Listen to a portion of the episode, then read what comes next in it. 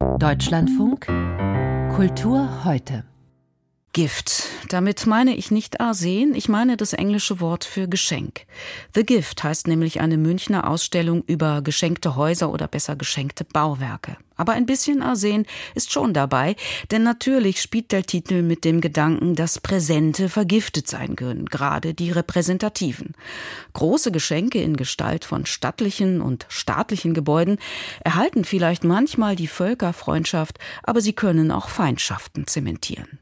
Judith Leister hat sich die Ausstellung The Gift, Großzügigkeit und Gewalt im Architekturmuseum in der Münchner Pinakothek der Moderne angeschaut. Geschenke sind eine heikle Angelegenheit. Sie können sogar gefährlich werden. Es gibt keine neutrale Geschenke. Für uns, die existieren in einem Spannungsfeld zwischen enormer Großzügigkeit und eine gewisse Gewalt. Sagt Damian Kokalewski, einer der Kuratoren der Ausstellung The Gift im Architekturmuseum der Münchner Pinakothek der Moderne. Auch sein Kollege Łukasz Stanek vom Architekturlehrstuhl der Universität Michigan findet, dass Geschenke soziale Verhältnisse durch das Gefühl der Verschuldung schaffen. Und die Frage ist, wie man diesen Verhältnis aushandelt. Diese komplexen sozialen Aushandlungsprozesse zeigt die Ausstellung anhand von internationalen Fallstudien und Beispielen aus Deutschland mit Zeittafeln und Plänen, Luftaufnahmen, Architekturmodellen und persönlichen Interviews. Zum Beispiel bestand Ulaanbaatar, die Hauptstadt der Mongolei, vor 100 Jahren noch aus Jurten. Bis die Sowjetunion die junge mongolische Volksrepublik mit modernen Gebäuden zum Fortschrittsprojekt machte. Das Beispiel Ulaanbaatar zeige, findet Łukasz Stanek, dass letztlich nicht einmal klar ist, wer genau der Geber und wer der Empfänger geschenkter Architektur ist. Ist das Staat? Ist das ein Führer vor einem Staat? Sind das die Arbeiter? Wir zeigen ein Beispiel aus Ulaanbaatar, wo ein Arbeiter eine Wohnung bekommen hat. An sich war ein Geschenk der Sowjetunion, aber er hat die Wohnung nicht von der Sowjetunion bekommen, sondern von der mongolischen Regierung. Und dann hat er die Wohnung weiter geschenkt an seine Familie. Brezhnevs blaue Gabe nennt man die sowjetischen Plattenbauten aus den 70er Jahren. Die Wohnungen waren sehr beliebt und sind es heute, bei entsprechender Modernisierung, noch immer.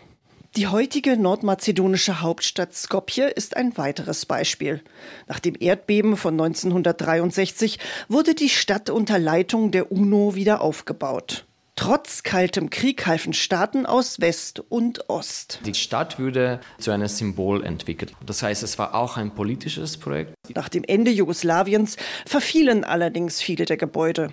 Auch dieses Problem adressiert die Ausstellung dass nach einer Schenkung oftmals nicht klar ist, wer ein Gebäude in Zukunft unterhält. Die weitreichendste Fallstudie bezieht sich auf East Palo Alto im kalifornischen Silicon Valley, wo Tech-Unternehmen wie Apple, Google und Meta ihren Sitz haben. East Palo Alto ist eine Stadt, die durch solche philanthropische Projekte stark beeinflusst ist im Allgemeinen. Das der näherliegende Palo Alto ist der Ort, wo zehn reichste Leute auf der Planete wohnen. East Palo Alto galt lange als Hort der Erschwinglichkeit in der Bucht von San Francisco. Inzwischen sind die Immobilienpreise gestiegen. Einerseits ist die früher überwiegend schwarze Bevölkerung abgewandert, andererseits wurde die Infrastruktur erneuert, Jobs sind entstanden. Łukasz Stanek sieht die Schenkungen in der Tradition des Frühkapitalismus. Philanthropie entstand im 18. Jahrhundert, um die Probleme mit der frühen Industrialisierung zu lösen innerhalb des Systems.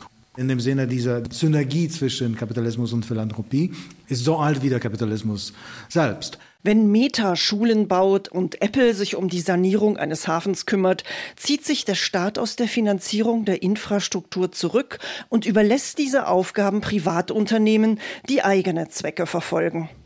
Dass die kapitalistische Logik von Geben und Nehmen Deutschland bald stärker betreffen könnte, tippt die Ausstellung nur an etwa am Beispiel des ehemaligen St. Vinzenz-Klosters in München, heute eine psychiatrische Klinik. Hier hat die Kirche ein Gebäude verschenkt. Im Gegenzug erhält der Freistaat Bayern das Gebäude. Damian Kokalewski. Die Kirche muss sich von vielen Bauten trennen. Die Kirche stiftet ganz viele Bauten. Das heißt, es ist so ein Vorreiter für zukünftige Projekte. Einem geschenkten Haus schaut man nicht ins. Oder eben doch. Judith Leister berichtete über die Ausstellung The Gift im Architekturmuseum der Münchner Pinakothek der Moderne.